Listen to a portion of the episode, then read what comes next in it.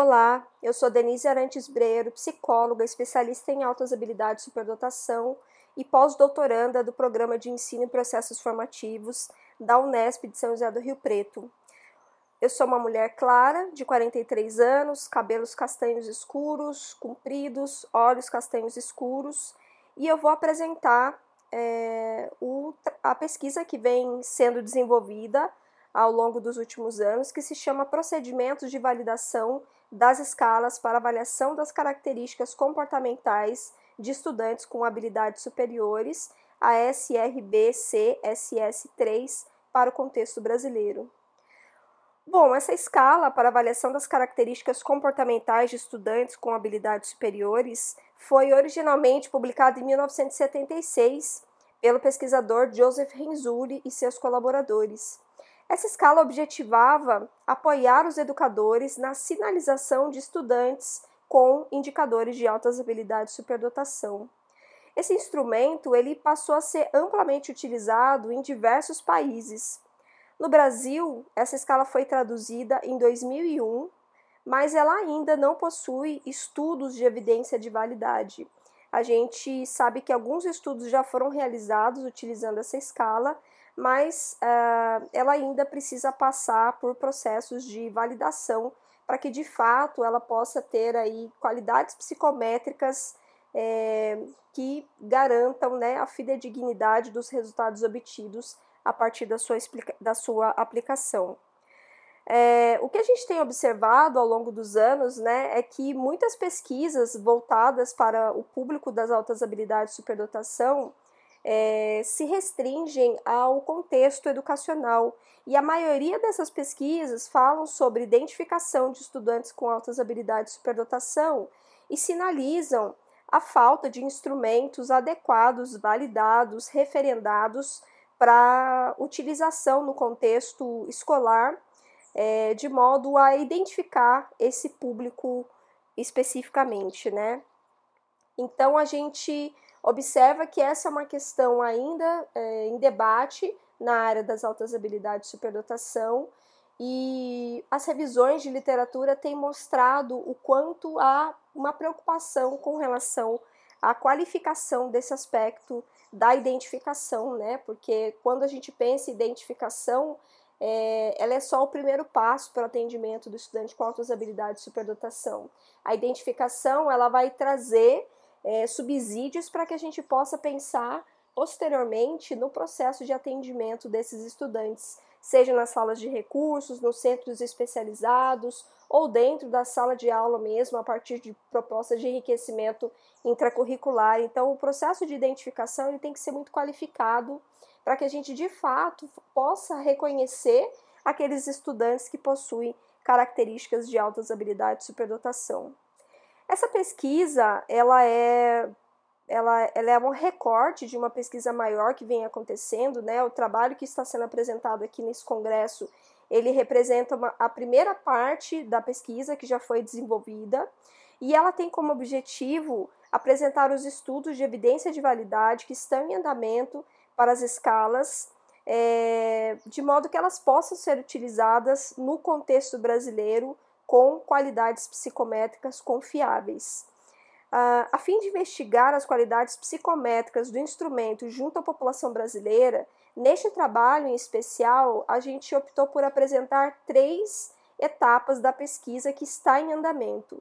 Então, eu vou falar um pouco sobre a etapa 1, que é a tradução e adaptação transcultural, a etapa 2, evidências de validade com base no conteúdo, e a etapa 3, que foi o estudo piloto.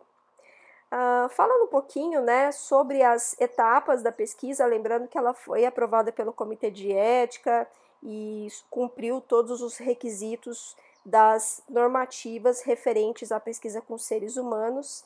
Então, na etapa 1, que foi a tradução e adaptação cultural, transcultural, é, participaram quatro tradutores, sendo dois responsáveis pela tradução e dois pela retrotradução das escalas.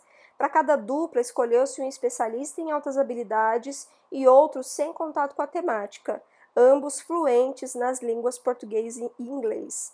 As traduções e retrotraduções ocorreram de forma independente e simultânea, e em seguida foram comparadas e discutidas pelas pesquisadoras para verificar possíveis discrepâncias, derivando uma síntese que foi comparada com a versão original com o intuito de garantir o rigor da tradução. Na etapa 2, evidências de validade com base no conteúdo, participaram nove especialistas, sendo três doutores na área de educação, três doutores na área de educação especial, dois doutores em psicologia e um mestre em educação. O procedimento adotado foi enviar por e-mail aos especialistas a versão preliminar da escala, juntamente com uma ficha avaliativa que objetivava fornecer subsídios para a validade de conteúdo da escala. Os juízes deveriam ler cada item e indicar o quanto seu conteúdo era descritivo das características comportamentais a partir das categorias 1. Um, não representativo. 2. Necessita de grande revisão para ser representativo.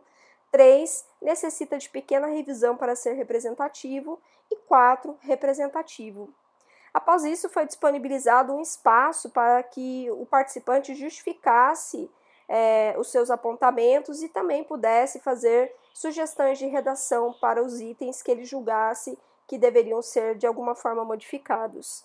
Após o recebimento dos materiais, as pesquisadoras analisaram e compilaram as contribuições em uma única versão síntese, que foi posteriormente é, analisada semanticamente por professores.